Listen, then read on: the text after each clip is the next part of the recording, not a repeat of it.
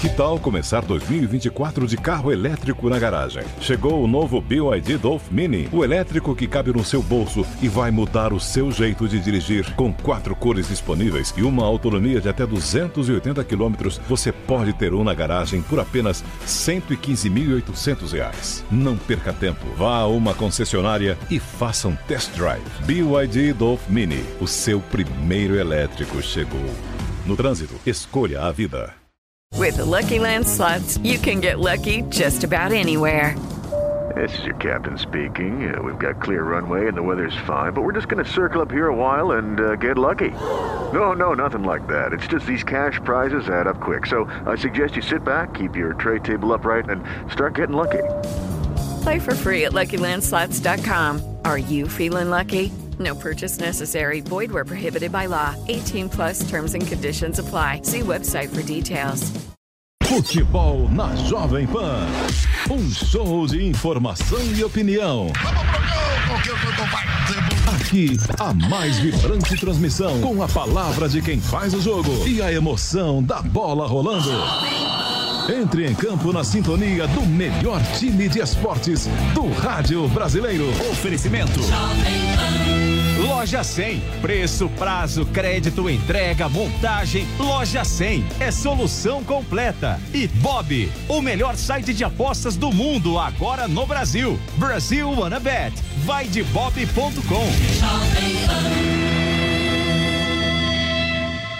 O Zuco traz o melhor da cozinha italiana. Massas, carnes, risotos e outras opções compõem o menu da casa, que ainda oferece mais de 240 rótulos de vinho. Zuco, Rua Adoc Lobo, 1416. A Jovem Pan está com você em todos os lugares e em todos os momentos. De manhã, informação e opinião na medida para começar o dia do jeito certo. Bem-vindo, já estamos no ar, começando o Jornal da Manhã para todo o Brasil. Os principais assuntos. principais assuntos. A notícia de última hora. Uma frente fria chegou ao Rio de Janeiro. E aquilo que mexe com a sua rotina. Até o momento, o engarrafamento. Tudo passa pelo microfone da Pan. A Jovem Pan está com você o tempo todo, com som e imagem. De Brasília, Luciana Ventura. Preta, como é que foi a conversa com o Marcelinho? Agora, Constantino, se a gente analisar. Do Rio, Rodrigo Viana.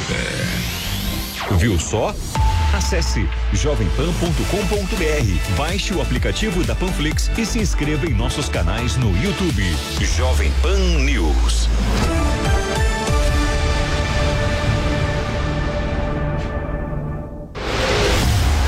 Às onze e meia da manhã, política, economia, saúde e tecnologia. Top 20. As últimas notícias do Brasil e do mundo em um giro rápido com os 20 principais destaques do dia. Fique bem informado de um jeito fácil e descontraído. Top 20. Às onze e meia da manhã, na Jovem Pan News. A partir do meio-dia, é hora do esporte no Bate Pronto. Tudo sobre as principais rodadas dos campeonatos e as informações atualizadas dos principais clubes do país. Bate pronto, meio-dia, de segunda a sexta, na Jovem Pan News. Partir das seis da manhã, comece o dia bem informado no Jornal da Manhã. O time de reportagem da Jovem Pan informa em tempo real tudo o que acontece no Brasil e no mundo. Jornal da Manhã, de segunda a sexta, às seis da manhã, na Jovem Pan News.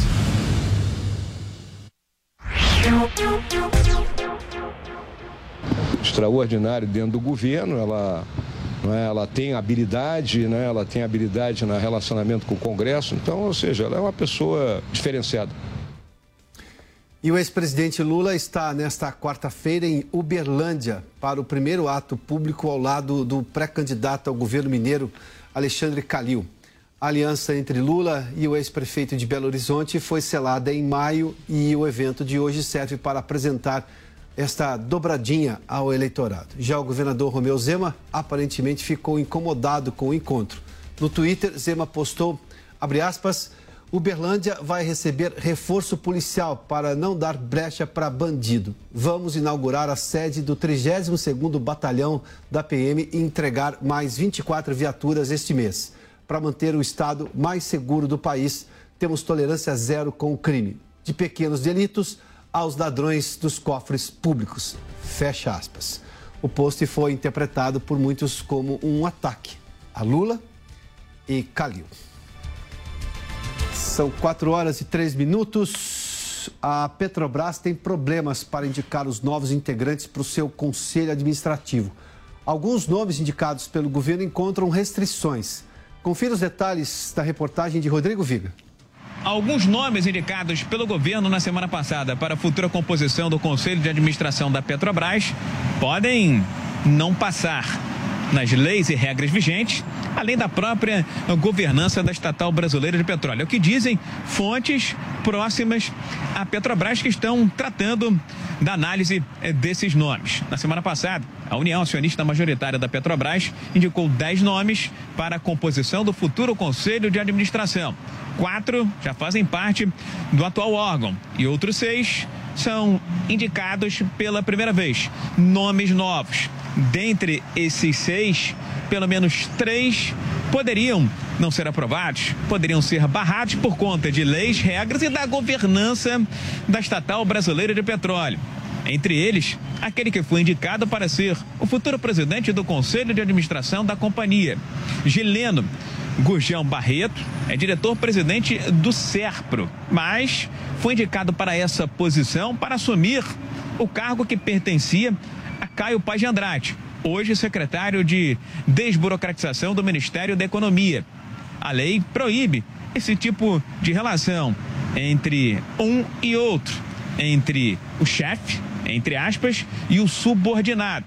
Outros dois nomes também poderiam esbarrar nas regras, leis e governança da estatal brasileira de petróleo. O segundo problema envolve Ricardo de Alencar. Ele é procurador-geral nacional da Fazenda. Ele é subordinado ao Ministério da Economia e defende muitas causas em favor da União contra justamente a Petrobras. Haveria então uma espécie de conflito de interesse. O terceiro nome que pode ser barrado ou ter dificuldade para passar pelos filtros da estatal brasileira de petróleo, leis e regras, é o do número 2 do Ministério da Casa Civil, Jonatas Assunção. A lei proíbe que alguém que tem um cargo no executivo também seja integrante do Conselho de Administração eh, da Petrobras. Além desses três nomes, ainda dúvidas com relação à aprovação da própria indicação de Caio Paz de Andrade para ser o futuro presidente da Petrobras. Ele foi apresentado como futuro CEO da companhia no mês passado. Mas até agora, o nome ainda não passou por todos os filtros de governança da estatal brasileira de petróleo. Esse processo está lento, demorado, demorando mais do que o normal.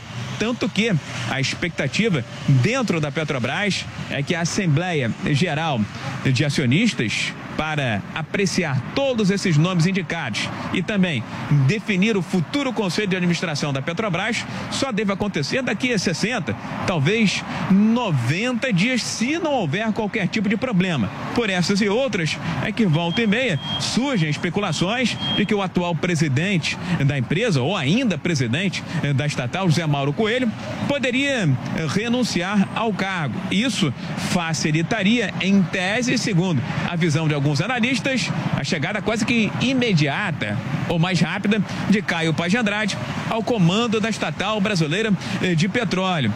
Há também aqueles que acham que se alguns conselheiros renunciassem automaticamente, todo o conselho seria destituído e haveria mais celeridade, mais rapidez na definição do futuro conselho de administração da estatal do Rio. Rodrigo Viega.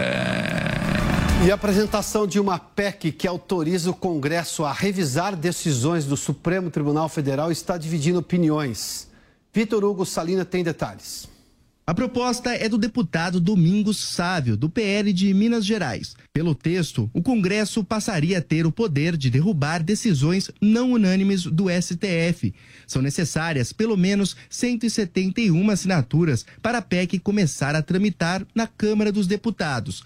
Domingos Sávio diz que o objetivo é reestabelecer o equilíbrio entre os poderes.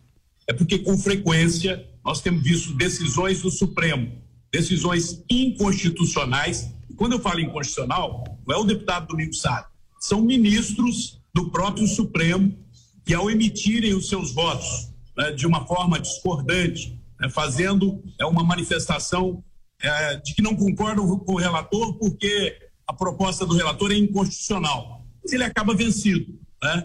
E aquela proposta acaba prevalecendo. Nós temos exemplos concretos em que o Supremo decidiu de maneira inconstitucional depois, inclusive, o próprio Supremo voltou atrás. Para o dispositivo previsto na PEC avançar, seriam necessárias 257 assinaturas de deputados e outras 47 de senadores.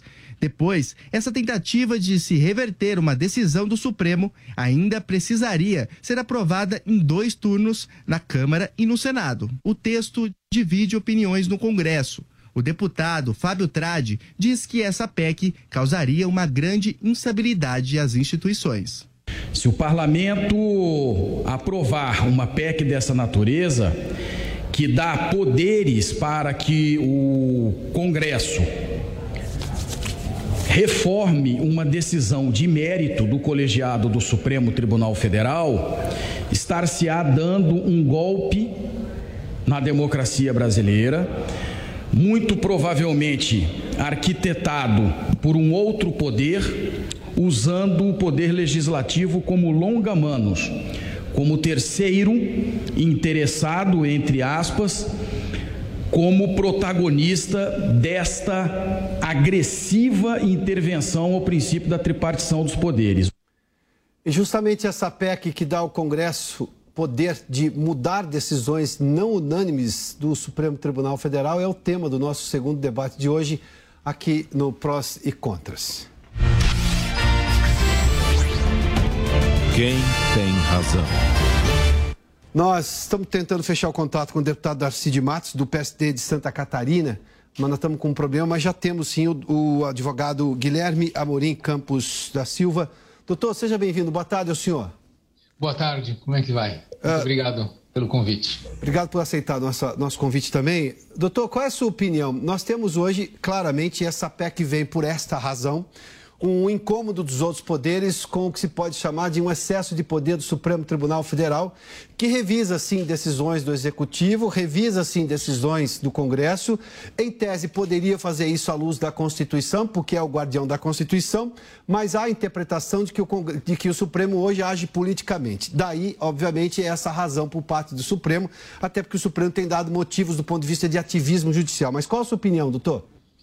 Olha, o nosso modelo constitucional prevê justamente que o Supremo Tribunal Federal, uma vez provocado, se manifeste não é, sobre assuntos que sejam levados a ele na perspectiva de um, uma violação ao texto da Constituição ou a violação de poderes constituídos. Né? Então, quando a gente é, é, diz que o Supremo Tribunal Federal está agindo com excesso de poder ou numa perspectiva de ativismo constitucional, na verdade, eu julgo que há aí um equívoco, né? porque o Supremo Tribunal Federal vem, né, nesses 34 anos é, de vigência da Constituição Federal de 1988, agindo exatamente dentro das prerrogativas que a Constituição Federal lhe faculta. Né? Então, cada vez que é, o Supremo Tribunal Federal é, verifica, por exemplo, um ato de uma autoridade republicana, é porque alguém o provocou nesse sentido. Cada vez que o Supremo Tribunal Federal julga que uma lei é inconstitucional, é porque algum partido ou alguma autoridade impetrou uma ação direta de inconstitucionalidade. Então, quando nós temos uma PEC que é, devolve ao Congresso Nacional a possibilidade de rever uma decisão do Supremo Tribunal Federal, aí sim nós estamos subvertendo o modelo que a Constituição Federal pensou para o Estado Democrático de Direito funcionar. Né, na perspectiva dessa tripartição de poderes, como está pensado lá no artigo 2 da Constituição Federal. Isso é uma, uma é, subversão de como está pensado é, o funcionamento da tripartição de poderes e dessa função harmônica como está estabelecido hoje na Constituição Federal. Então, seria uma anomalia é, no funcionamento das instituições republicanas. Eu não vejo como isso possa é, é, prosperar no âmbito do Congresso Nacional. Né? Eu espero, aliás, ter uma expectativa de que, no âmbito da Comissão de Constituição e Justiça, se forem reunidas as assinaturas é, necessárias para a apresentação da PEC, isto já seja barrado com um parecer é, pela inconstitucionalidade preliminar do projeto. Tá, doutor, me permita só olhar claro, para casos não. práticos e me permita também a provocação. É, é, é, é, perfeitamente compreensível tudo isso que o senhor disse, mas eu tinha uma lógica de pensamento do Supremo Tribunal Federal até, até a recente formação, essas, a, a formação do Supremo de dois, três, quatro anos para cá, porque eu vi também, aliás, como repórter, me permita esse depoimento, o Supremo simplesmente se negar a analisar uma série de assuntos que vinham de um parlamentar, dizendo, não, isso aqui é assunto interna corporis. Eu não vou nem admitir a discussão aqui no Supremo, porque isso é um assunto que vocês, deputados ou congressistas, têm que resolver lá no Congresso. A gente não via também com muita frequência ministro do Supremo dando tempo, prazo, para o presidente da República se explicar. Porque talvez o Supremo entendia que não, isso não é um assunto do Supremo, esse é um assunto que, por exemplo, a, o poder que vigia o executivo é o Congresso e é de lá que deveria vir alguma coisa. Não é este o comportamento dos atuais membros do Supremo. E pior, eu consigo prever, e eu acho que isso talvez seja a maior disfuncionalidade atual do Supremo, da formação do Supremo atual, que eu consigo prever, tal como eu faço hoje no Congresso, porque parlamentares dão entrevistas, têm, têm matiz ideológica conhecida, se elegeram por uma causa, eu posso entender que determinado tema vai ter ganho de causa ou não. Quem são os que vão votar a favor ou contrário? Eu não conseguia prever isso no Supremo Tribunal Federal porque era um algo extremamente técnico, de justiça analisando a Constituição. Hoje eu consigo prever que numa das turmas vai dar 3 a 2, na outra vai dar 5 a 0, dependendo do tema, ou vai ser, por exemplo, 9 a, 11, 9 a 2. Ou seja, o Supremo não deu razões também para que haja a possibilidade de algum controle sobre o atual comportamento, independentemente da questão constitucional, que, claro, a CCJ vai analisar. Mas eu não tenho outro momento que está exigindo uma outra solução? É, nós temos um Supremo Tribunal Federal que ele tem uma hiperexposição hoje, né? E isso se deve por algumas razões. Em primeiro lugar, pelo excesso de matérias, pelo excesso de competência que nós temos alocados ao Supremo Tribunal Federal. Então, talvez, né, ao invés de nós propormos uma PEC para que o Congresso Nacional seja uma instância revisora das decisões que não sejam é, formuladas por unanimidade junto ao Supremo Tribunal Federal, talvez nós possamos pensar é, aperfeiçoamentos do sistema, porque todo modelo jurídico é, ele é imperfeito por natureza, não é? Mas ele sempre precisa ter uma trava de fechamento para que ele possa funcionar e dar estabilidade é, jurídica ao sistema e ao seu funcionamento. Então, se nós formos verificar o que, que acontece hoje no Supremo, no Supremo Tribunal Federal, em primeiro lugar, ele tem uma hiperexposição, inclusive galvanizada pela existência da TV Justiça. Sim. É, a TV Justiça faz com que o Supremo Tribunal Federal esteja é, nas nossas casas diariamente. Isso é uma coisa boa. Faz com que a justiça brasileira esteja é, presente diariamente nas nossas discussões. Mas, se nós formos verificar, por exemplo, enquanto a, a Suprema Corte Norte-Americana é, julga pouquíssimos casos por ano, o Supremo Tribunal Federal julga 100 mil casos por ano. E por que, que isso acontece? Em primeiro lugar, porque o Supremo Tribunal Federal não é só uma corte constitucional, ele também é uma corte de recursos, não é? ele também é uma corte de controle de todo o judiciário nacional. Então, ele recebe é, recursos de todo o Poder Judiciário, de todas as instâncias, de todos os estados e também aqueles recursos que saem do STJ e vão para o STF. Sim. Então, ele é uma instância recursal. Ele é também Tribunal de Controle de Constitucionalidade. Ele também é uma instância de controle de atos de autoridades da República. Né? Então, ele faz o controle de atos da presidência da República, de presidente do Senado Federal, né, de presidente da Câmara dos Deputados, de controle dos atos da presidência da Câmara dos Deputados. Então, há uma série de atos que são concentrados no Supremo Tribunal Federal. E a quarta competência do Supremo Tribunal Federal ainda é uma competência criminal, de uhum. crimes atribuídos a autoridades da República. Sim. Então, veja, Vejam vocês que há uma concentração de muitas matérias e muitas competências junto ao Supremo Tribunal Federal. Então, isto talvez explique por que há essa hiperexposição.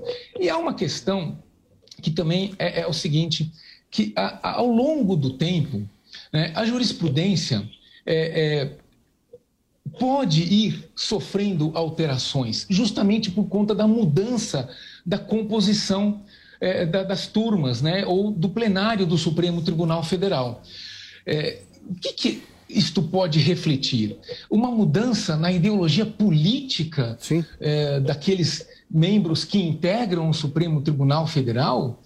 É, pode até ser, né? mas não acho que seja isto, porque, na verdade, o que se faz, o que se busca fazer sempre, é uma interpretação que busque extrair né, o significado de normas constitucionais à luz daquilo que é trazido para o Supremo Tribunal Federal interpretar. Pois não. Né? Então, no, momento em que a gente busca politizar o Supremo Tribunal Federal, na verdade a gente o captura para essa discussão.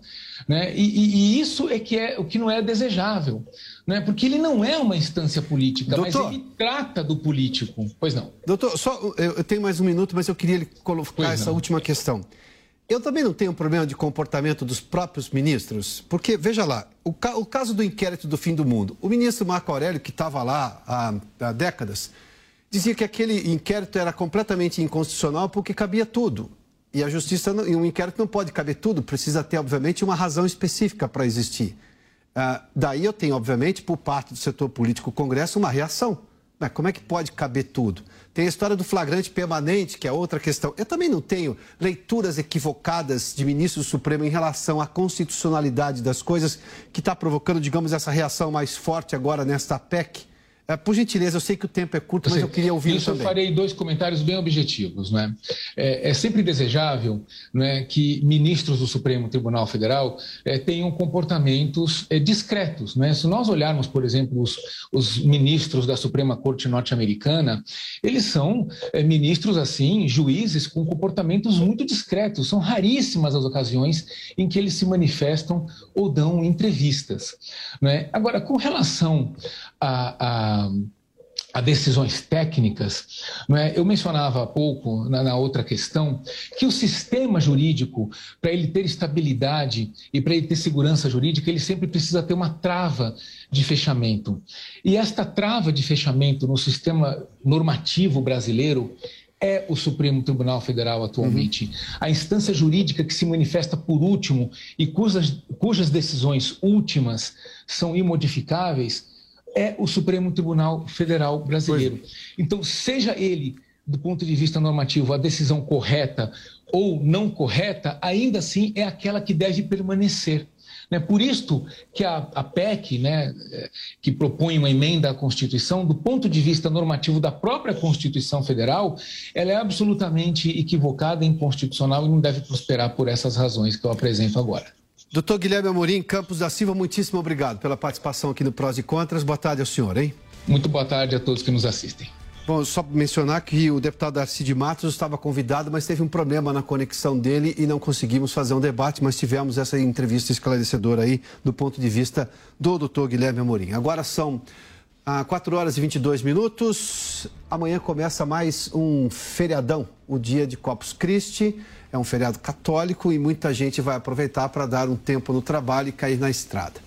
Mas atenção, a previsão é de 4 milhões de veículos nas estradas. A repórter Nani Cox está na rodovia dos imigrantes, que liga aqui a capital paulista à Baixada Santista, é uma das rodovias, e tem informações ao vivo agora. Nani, como é que está o movimento nesse momento? Olha, Piotr, boa tarde para você, boa tarde para todo mundo que acompanha a Jovem Pan. Olha, por enquanto o movimento aqui na Imigrantes está tranquilo. A expectativa é que o tráfego fique mais intenso aqui na Imigrantes a partir das 10 horas da manhã desta quinta-feira, porque tem muita gente que ainda trabalha nesta quarta-feira, ainda tem que terminar né, esse dia de trabalho antes de poder seguir para o feriado. Então, a expectativa da concessionária que administra a via é que tanto a Anchieta quanto a Imigrantes tenham um tráfego intenso a partir das 10 horas da manhã de amanhã. E para volta, o pior horário para o motorista pegar a estrada vai ser ao meio-dia entre né, meio-dia e 9 horas da noite de domingo. Na Anchieta, inclusive, uma informação: tem tráfego interditado no sentido do litoral, na altura do quilômetro 40, por causa de um acidente. Agora, a gente também tem informação de outras, outras rodovias, né? Ayrton Senna e Carvalho Pinto, que inclusive leva para Campos do Jordão, uma cidade que também é destino durante o feriado de Corpus Christi. Por enquanto, não tem registros de pontos de congestionamento, mas a expectativa é de mais de 1 milhão e 200 mil veículos é, usando essas rodovias de, durante esse feriado prolongado. O fluxo intenso da ida fica concentrado até as 7 horas da noite de hoje e a partir das 6 horas de amanhã até meio-dia. E o retorno também naquele horário do meio-dia às 7 horas da noite do domingo. A Regis Bittencourt, que leva para o interior, tem aí um tráfego intenso a partir das 4 horas de hoje, então já deve ter começado a ficar um pouquinho mais intenso por lá, na região de Ribeirão Preto. A concessionária que administra a via estima 659 mil veículos usando a via durante esse feriadão. A Anguera Bandeirantes, que leva para o interior também, a Anguera na pista sentido interior, tem tráfego intenso na pista expressa na altura do quilômetro 20, né, ainda em São Paulo.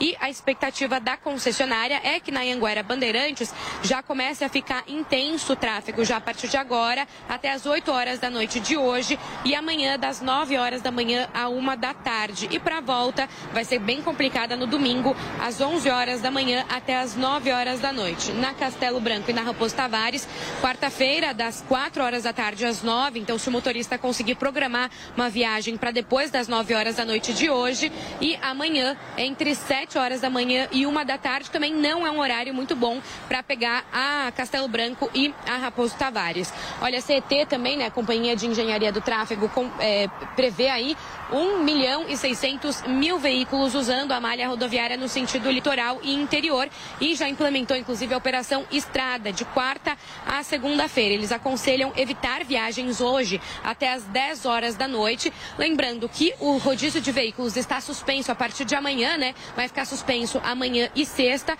mas já tem, a gente já percebe um trânsito intenso é, na saída, né? Na capital mesmo. A gente demorou, saímos da região da Avenida Paulista por volta das 13h20 da tarde, só chegamos aqui nesse início da Imigrantes quase 50 minutos depois. Então, demorando bastante tempo, bastante trânsito na cidade de São Paulo também com essa movimentação para o feriado prolongado. Pioto. Muito obrigado, Nani. Agora são 4 horas e 26 minutos no horário de Brasília. Jovem Pan News. Você está pronto para produzir a próxima música estourada em todo lugar? Eu sou o Bruno Martini, possuo anos de experiência no universo da produção musical e vou te ensinar como utilizar os softwares de criação e a pensar em cada detalhe que compõe um hit de sucesso. Entre agora no site newcursos.com.br, niucursos.com.br e vem comigo. Jovem Pan Morning Show. Jovem Pan Morning Show. De segunda a sexta, a partir das 10 da manhã. Oferecimento Loja e 100. Preço, prazo, crédito, entrega, montagem. Loja e 100 é solução completa. O ouvinte conectado participa da programação Jovem Pan. Pelo WhatsApp 11 931 17 0620. Esse é o WhatsApp da Pan. 11 931 17 0620. O ouvinte cada vez mais conectado com a Jovem Pan. Os pingos nos is. Os pingos nos is. Política, economia e a análise das notícias do dia em um bate-papo com o time de comentaristas que não tem medo de dizer a verdade. Os pingos nos is. De segunda a sexta, na Jovem Pan News. Esta é, esta é a Jovem Pan News. Você já sabe como assistir a Jovem Pan News direto na sua TV? É muito fácil. Se você tiver TV por assinatura, procure pelo canal 576 na NET, Claro TV, Sky e DirecTV Go. Pelo canal 581 na Vivo TV ou pela Oi Play. Acompanhe também nas parabólicas. Agora, se você quiser assistir no celular ou tablet, é só baixar o Panflix na sua loja de aplicativos e assistir 24 horas no mundo todo. Jovem Pan News. Prepare-se. Aperte o cinto. Porque no Máquinas na Pan, velocidade, informação e adrenalina vão de 0 a 100 em segundos. Das pistas para as ruas, tudo o que você precisa saber sobre o mundo do automobilismo. Máquinas na Pan, todo domingo, 7 da manhã, na Jovem Pan News. Os principais temas para o agronegócio. Tendências, análises e entrevistas com os nomes mais relevantes. Fique bem informado com o que há de mais importante no setor. Que os CEOs de empresas do agronegócio estão projetando para os setores de fertilizantes, máquinas agrícolas e sementes. Hora H do Agro. Sábado às seis da manhã, na Jovem Pan News. Obrigado pela gentileza, hein? Bom, Prós e Contas de hoje termina aqui, ao lado da Camila Abdelmalak. Muito obrigado pela sua companhia, pela audiência. Na sequência tem opinião, na apresentação de William Travassos. Eu e Camila voltamos amanhã. A opinião dos nossos comentaristas não reflete necessariamente a opinião do Grupo Jovem Pan de Comunicação. Realização Jovem Pan News.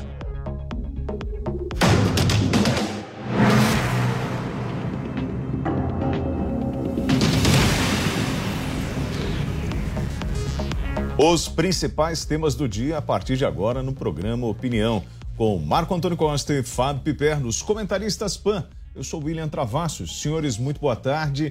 Boa tarde As buscas da tarde, Polícia senhores. Federal na Amazônia não param, hein, gente? E encontram cada vez mais pistas que possam levar os desaparecidos aos desaparecidos Bruno Pereira e Dom Phillips. Os irmãos Amarildo e Ocinei, presos por suspeita de participação no caso, foram levados pela PF ao local das buscas próximo onde já foram encontrados pertences do indigenista e do jornalista britânico.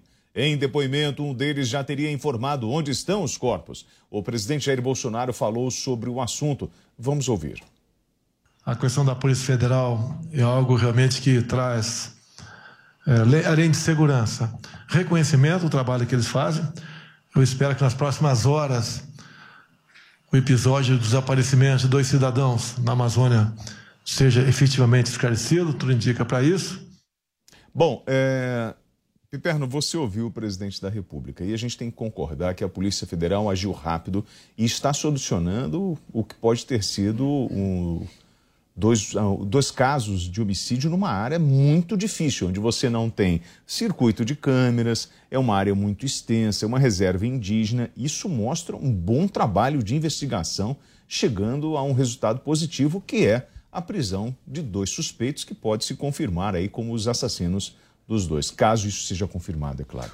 Olha, a Polícia Federal é uma corporação competente. Esse reconhecimento eu acho que é de praticamente toda a população.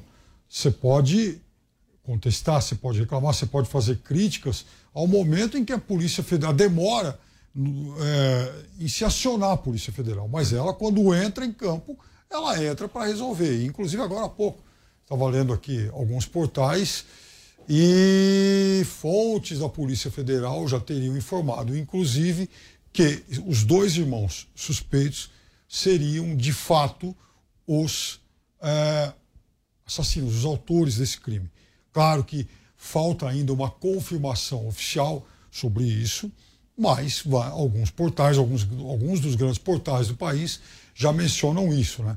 De qualquer forma, a Polícia Federal, ela, além de ser uma corporação competente, lá na região norte do país, ela lida com uma série de desafios. Eu já falei sobre isso aqui no, aqui no decorrer da semana.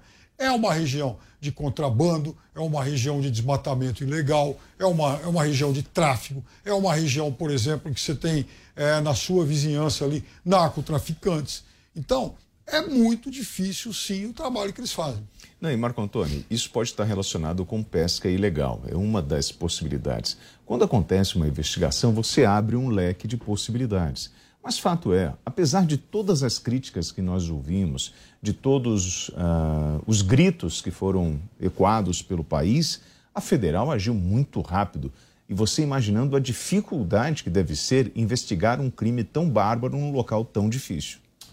Boa tarde, William. Boa tarde, Piperno. Olha, é, sem dúvida, o trabalho de investigação da polícia deve ser aplaudido. Isso eu não vejo controvérsia, não vejo nenhum tipo de questão que pode ser objeto de polêmica, Piperno. Mas acontece, tem algo que me deixa é, cansado. Acho que a palavra é essa. A audiência também fica cansada com o grau de demagogia e politização que assuntos como esses são tratados por parte da imprensa por senadores políticos, no caso Randolfo Rodrigues agora é, ganhando de novo espaço na mídia para criar uma comissão que trata da investigação paralela pelo Senado, uma coisa patética, esdrúxula, ridícula.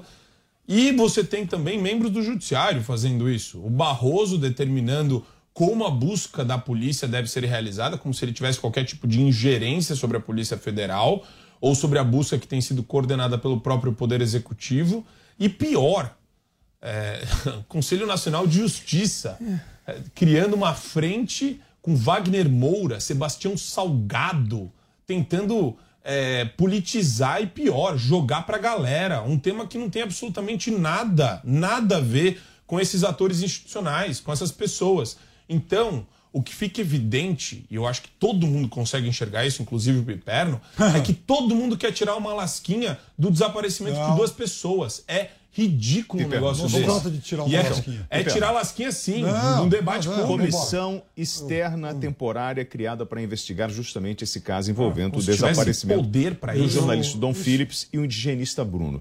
Eles têm uma reunião, o trabalho começa agora segunda-feira, dia 20 começa. às 11 Não, não sei o que estou dizendo, é. porque a comissão tem um é trabalho. É ridículo isso. Não, sim, não é ridículo, não. Vamos lá. Ah, abre aspas. Na reunião formal do dia 20, teremos uma definição logística estrutural da viagem ao interior do Amazonas e também um encaminhamento mais completo sobre como a comissão atuará durante os próximos dois meses. Fecha aspas. Explicou Randolph. Olha, o, você sabe que esse, esse assunto foi inclusive tema de acalorados debates hoje no parlamento britânico.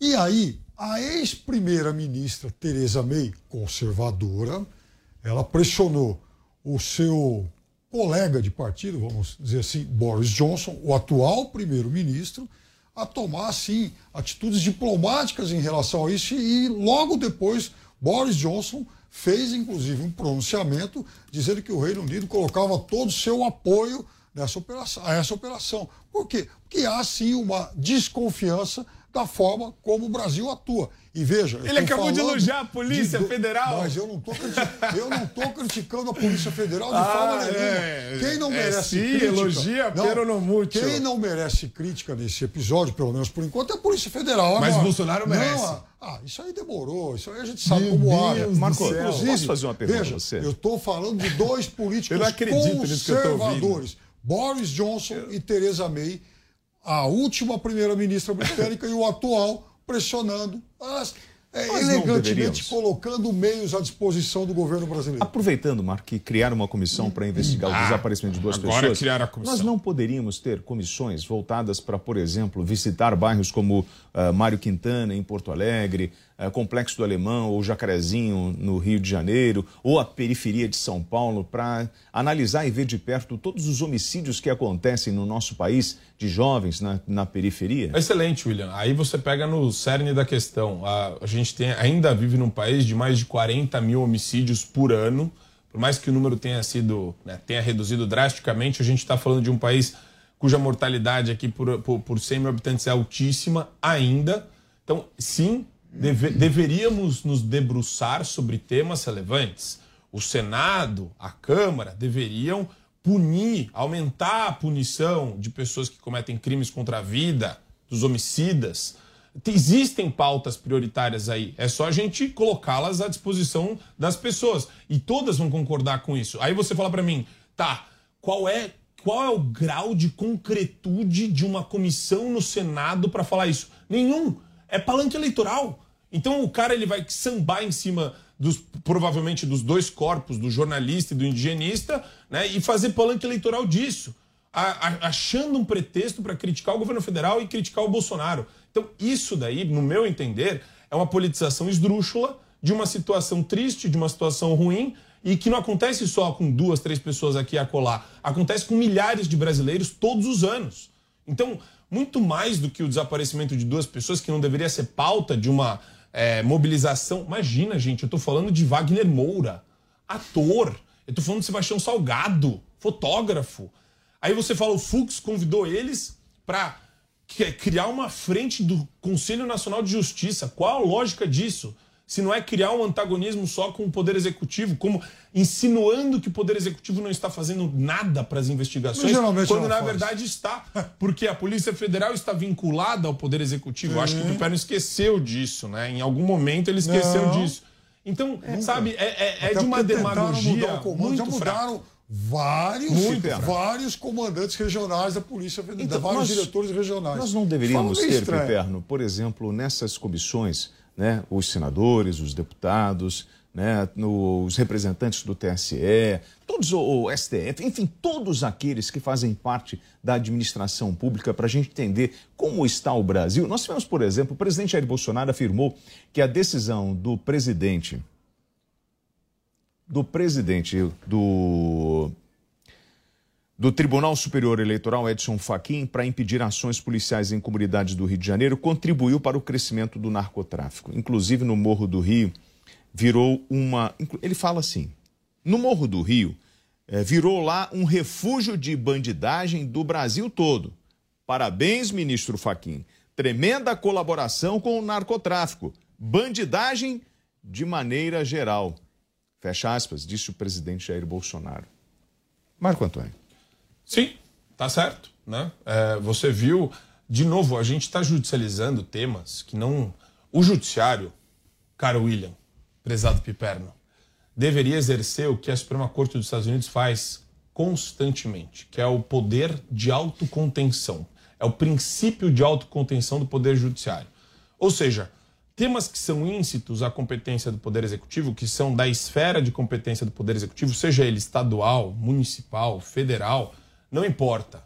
O judiciário, quando instigado a se manifestar sobre isso, quando provocado, fala para a parte que o provocou: olha, você tem legitimidade para me provocar, o assunto é relevante, mas não cabe a mim decidir sobre isso. E é isso que deveria ter acontecido nesse caso. Desde quando, olha que absurdo isso, uma arguição de descumprimento de preceito fundamental, uma DPF, gerou decisões do ministro do Supremo Tribunal Federal, no caso Faquim, que meio que criou uma espécie de salvo-conduto para o narcotráfico no Nossa Rio de Janeiro. Senhora. Por quê? Porque blindou aquela região, determinadas regiões que tinham sido objeto de investigação é, da, da, de operações militares, da polícia. Então, como que você vai justificar para mim que isso não está errado? Isso daí está completamente errado. E agora, quando o Bolsonaro fala isso, ele não está falando, não é uma voz sozinha no deserto, não é uma voz única, exclusiva, singular não, existe um monte de jurista, um monte de especialista em segurança pública que apontou os absurdos dessa decisão. E tem gente que nega ela até hoje. Espero que o Piperno não fale que ela Piperno. não aconteceu, porque ela aconteceu. E aí, Piperno, olha só, vou trazer um caso que aconteceu agora. Uh, a Core atuou nas favelas do Morro do Urubu e no Engenho da Rainha em conjunto com a Delegacia de Homicídios da capital, a DHC, é, com o objetivo de capturar os assassinos do sargento da Marinha Bruno César Gomes Pina, de 40 anos, morto no dia 1 de 6 de 2022, no bairro de Maria da Graça, na zona norte do Rio de Janeiro. As equipes da Core foram violentamente atacadas por narcotraficantes que atuam naquela região. Os delinquentes tentaram matar os agentes que progrediram no local e impediram ou, e, e impedir a incursão das equipes nas favelas. Então, assim, a gente sabe que a gente está falando de segurança pública, a gente está falando de assassinatos, seja de um indigenista, seja de um jornalista, seja de um sargento, seja de um cidadão qualquer brasileiro. Nós não deveríamos ter uma força-tarefa no Brasil investigando todos esses casos? É utopia minha achar que existe uma diferença ou que todos deveriam ser tratados de forma igual? Olha, William, aqui no Brasil a gente tem é, níveis de violência que são pavorosos em praticamente todas as regiões do país. Nós já falamos sobre isso.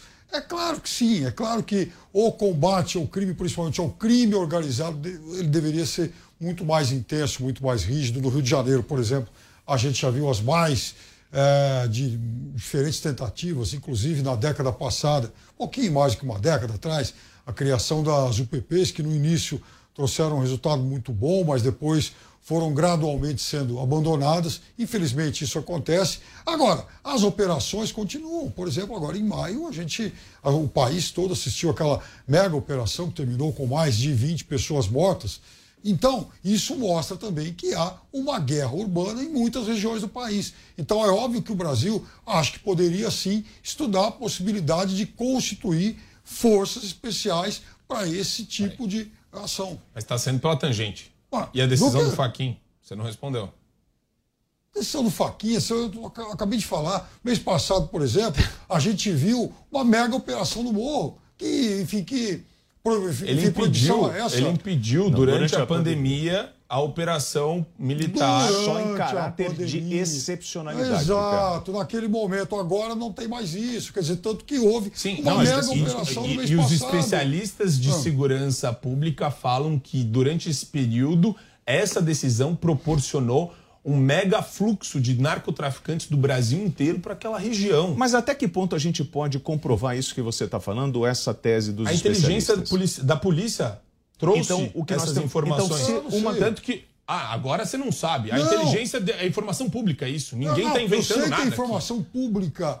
Agora, aí que está o negócio. Será que foi isso mesmo? Eu me dou o ah, direito de, de colocar sim. em Ele não algumas... confia na informação da polícia, a que a polícia do Rio de Janeiro passou. não é exatamente a, a instituição Deus. mais confiável Piperno, do mundo. Isso é, eu, isso é horrível, isso que não, você está falando. Eu, eu, quero dizer para você, você está desconfiando de um grupo inteiro. Não, um grupo, você, você não me deixa terminar. Não, pode terminar. Então, por exemplo, no, no mês passado, aliás, um pouco mais de um mês atrás, a gente também, o Brasil todo, assistiu à prisão de uma importante delegada da polícia do Rio de Janeiro eu, eu quero imaginar, eu quero crer que ela faça parte de uma minoria podre e que a imensa maioria dessa corporação seja uma corporação digna e honesta. Agora, o problema é que a gente não sabe exatamente por onde trafegaram essas informações. Eu quero se saber foi por essa banda podre ou se foi pela como imensa é parte da polícia. Como responsabilizar as pessoas sem nenhuma prova. Como responsabilizar as pessoas que muito implicam fácil. medidas administrativas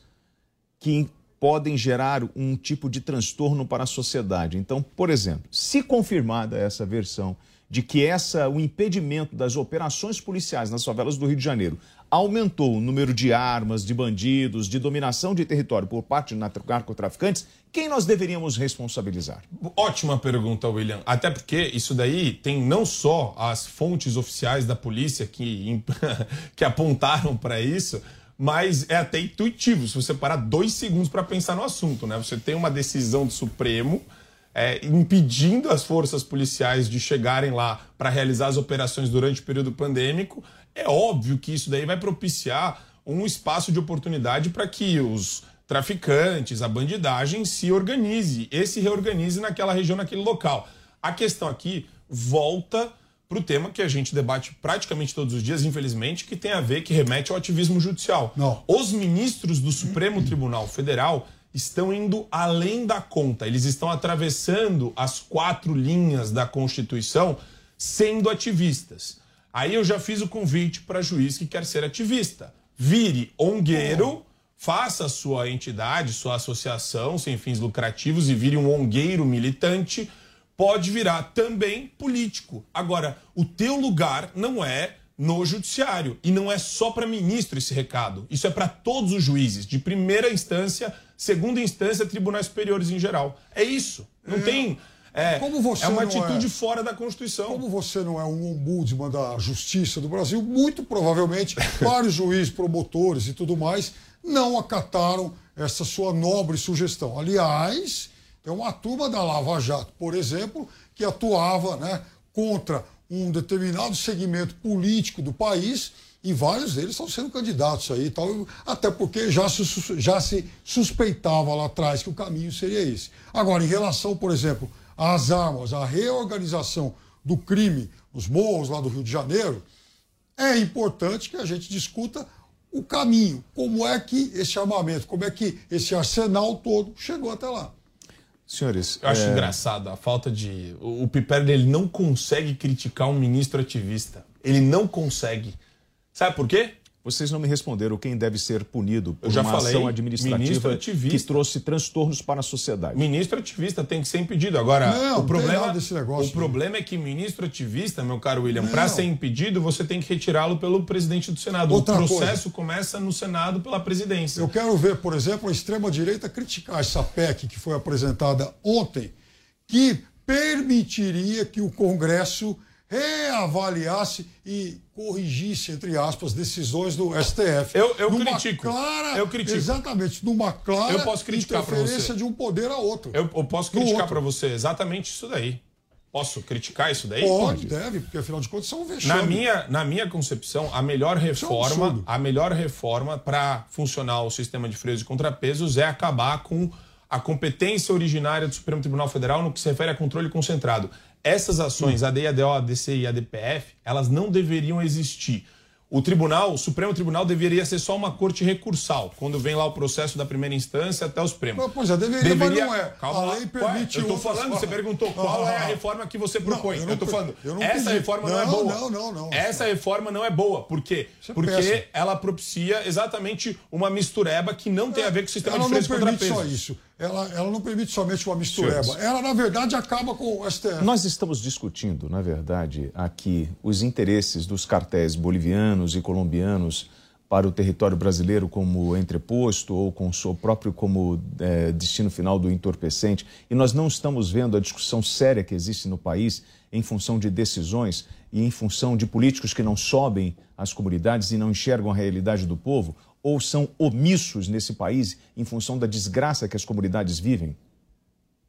Piperno. Olha, o, o- aí que está, o Brasil é um país que tem milhares de quilômetros, por exemplo, de fronteira seca. É muito difícil realmente, é, é, enfim, investigar isso, tá lá, é, guardar essas fronteiras todas. né? Então, é necessário sim que o país tenha contingentes maiores, que o Brasil desloque maiores contingentes, inclusive do Exército, para ajudar nesse patrulhamento, que aumente, por exemplo, a concentração de recursos da Polícia Federal nessas áreas mais críticas, porque, veja, é, assim, também fica muito fácil, em alguns momentos, a gente é, exigir mais de uma corporação como a Polícia Federal, sendo que ela tem recursos limitados. E essa limitação de recursos não é culpa dela. Alguém determinou isso. Então, é importante que, e o mesmo se aplica ao Exército, que, nas, que as áreas mais críticas recebam mais recursos materiais e também recursos humanos. E isso está fazendo falta. Marco Antônio. Eu acredito que uma, uma reforma no processo penal e no direito penal brasileiro seria o começo de uma mudança também. Não adianta, é, é importante sim você é, instrumentalizar melhor o aparato né, da polícia ou das polícias em geral, isso é fundamental, dar condições para que eles consigam combater a criminalidade, mas não adianta nada ter um sistema frouxo, ter um sistema, uma lei de execução penal frouxa ter um, um- penas baixas, penas muito baixas para homicidas, penas muito baixas para quem transgride constantemente o ordenamento jurídico penal. Então, tem que punir com maior vigor, com muito, a repreensão tem que ser muito maior nesse sentido. Senão você cria esse negócio de a polícia prende o judiciário solta. Por que, que o judiciário solta? Porque você tem uma série de benefícios que a, a pessoa que foi encarcerada pode gozar se ela cumprir deter- determinadas condições. Então a gente tem que acabar com esses benefícios sem dúvida nenhuma. Sobre o judiciário, por unanimidade em decisão imediata, inédita, perdão, ministros da sexta turma do Tribunal Superior de Justiça permitiram a três pessoas o plantio de maconha para fins medicinais. Os ministros analisaram recursos de pacientes e familiares que fazem uso do medicamento e que queriam fazer o plantio sem o risco de serem enquadradas na lei de drogas e punidas por isso. Na prática, a decisão autoriza que a conduta não seja enquadrada como crime e que o grupo não sofra responsabilização pelo poder público. Piperno, decisão correta?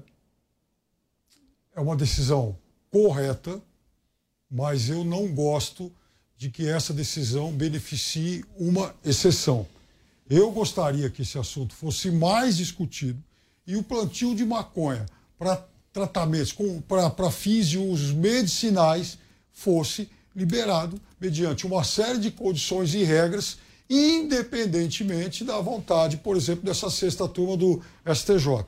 Isso deveria ter sido, isso tem que ser mais bem regulamentado, porque se pode ser útil no tratamento de algumas doenças, tem que ser utilizado. Marco, isso cria, cria uma jurisprudência? É, é, é, uma jurisprudência, na verdade é um entendimento, né, o leading case, que pode sim propiciar dúvidas no que se refere a pessoas que estão seguindo esse caminho. Então, é, nesse ponto, sim, é, isso contribui para a judicialização de pessoas que querem seguir o mesmo tratamento, se escorando nesse precedente como se fosse um precedente válido agora, um novo precedente que pode, ser, pode vir a ser reafirmado pelo Superior Tribunal de Justiça. Porém, é, eu concordo com o Piperno nessa situação. Acho que o Estado tinha que se debruçar de maneira mais eficiente sobre esse tema e estabelecer os critérios para que as pessoas possam gozar disso daí para fins medicinais. Porque é muito estranho também você plantar na sua casa e alegar isso para fim medicinal você vai poder ter aí um monte de pessoas alegando isso daí, se utilizando desse então, subterfúgio é, então. para fins criminosos e aí é o questionamento. A polícia foi lá, o Denarc aqui de São Paulo entrou numa casa e o sujeito está plantando maconha lá, encontrou um pé de maconha. Aí ele vai falar, não, isso é para fins medicinais. Eu também tenho o direito, já que aquelas famílias estão usando. Aí qual é o seu problema? Estresse. É então. isso? Então, aí você, aí você cria um precedente ruim, inclusive, para combate a tráfico de drogas por operações gigantescas que podem se utilizar desse pretexto, desse subterfúgio, para alegar isso daí e sair é, né, sem, sem, sem responder criminalmente. Pedro, você acha que o Brasil quer conversar sobre isso? Eu acho que o Brasil está muito atrasado em relação a isso. Tanto que, por exemplo, o Uruguai já, inclusive, tratou desse tema há muito mais tempo, né? E e de uma forma em que quebrou tabus. É necessário que se quebre tabus, principalmente na utilização para fins medicinais. E utilização para fins medicinais requer também o envolvimento, por exemplo, da Anvisa nisso. Porque aí cai nesse exemplo que você falou, vou, ah, eu vou plantar um pé em casa porque isso aí me faz bem, sei lá para quê. Brasil... Ora, a Anvisa ah. autorizou? Isso eu... foi. Qual a forma como isso vai ser processado? E aí, e aí vale, cabe uma crítica gigantesca à Anvisa nesse ponto, porque existem muitos temas relevantes que demoram demais para serem aprovados pela Anvisa. Até a questão hoje que todo mundo se vê na rua fumando cigarro eletrônico, aqui é proibido por lei federal. No Brasil. Ainda. Mesmo assim tem gente que fuma, né? Não, mas a questão não é essa. A questão é a Anvisa deveria. O é, programa óbvio, Opinião vai ficando por aqui. Muito obrigado pela audiência dos senhores. Marco Antônio Costa e Fábio Piperno são os comentaristas PAN. Uma ótima tarde para todos vocês. É, hoje eles estão. A opinião dos nossos comentaristas não reflete necessariamente a opinião do Grupo Jovem Pan de Comunicação. Realização Jovem Pan News. Jovem Pan Copa do Mundo do Qatar 2022.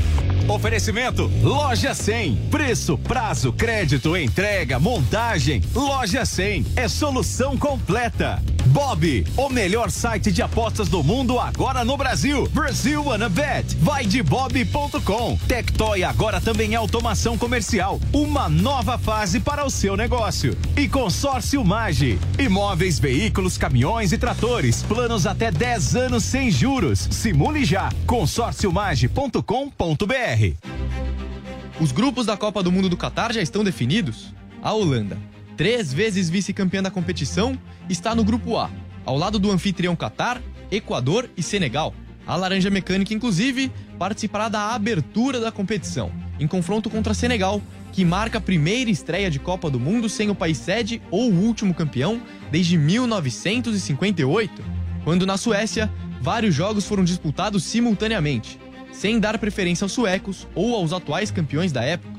Vale lembrar que a Holanda, mesmo com um time considerado promissor, não participou da Copa do Mundo em 2018, em meio a uma reformulação de elenco. Snyder, Van der Vaart, Robben e Van Persie deram espaço às novas promessas, que não engrenaram tão rápido. Hoje treinados por Louis van Gaal, os holandeses acreditam que têm em mãos o melhor elenco desde o último vice-campeonato em 2010. Comandados por Van Dijk, De Jong, Wijnaldum e Depay, os Países Baixos têm a confiança de que seus craques possam, enfim, levar a primeira conquista da competição para o seu país. Resta saber se agora, em 2022, na sua 11 participação, chegou a hora dos holandeses superarem o trauma do vice-campeonato e, enfim, levarem a taça. Informação, esporte e entretenimento 24 horas por dia. Assista a Jovem Pan News na sua TV por assinatura pelo canal 576 na NET, Claro TV, Sky e DirecTV Go, pelo canal 581 na Vivo TV ou pela Oi Play. E acompanhe também nas parabólicas. Fique bem informado na Jovem Pan News. Assista a programação completa da Jovem Pan News na palma da sua mão. São mais de 60 mil usuários únicos por dia. E já ultrapassamos um milhão de cadastrados e downloads. E você? Está esperando o que para acompanhar os melhores conteúdos ao vivo e on demand? Acompanhe a programação 24 horas por dia com a opção de reproduzir o vídeo em segundo plano enquanto navega pelo seu celular. Baixe na sua loja de aplicativos e assista onde você estiver. É de graça.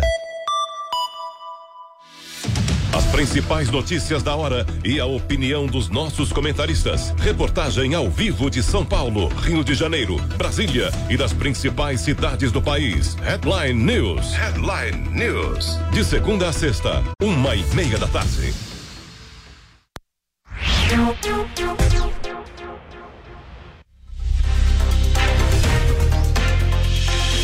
Três em um. Jovem Pan. Olá, seja muito bem-vindo. Estamos no ar com mais uma edição do programa 3 em 1. Você sabe, tem notícia, tem análise.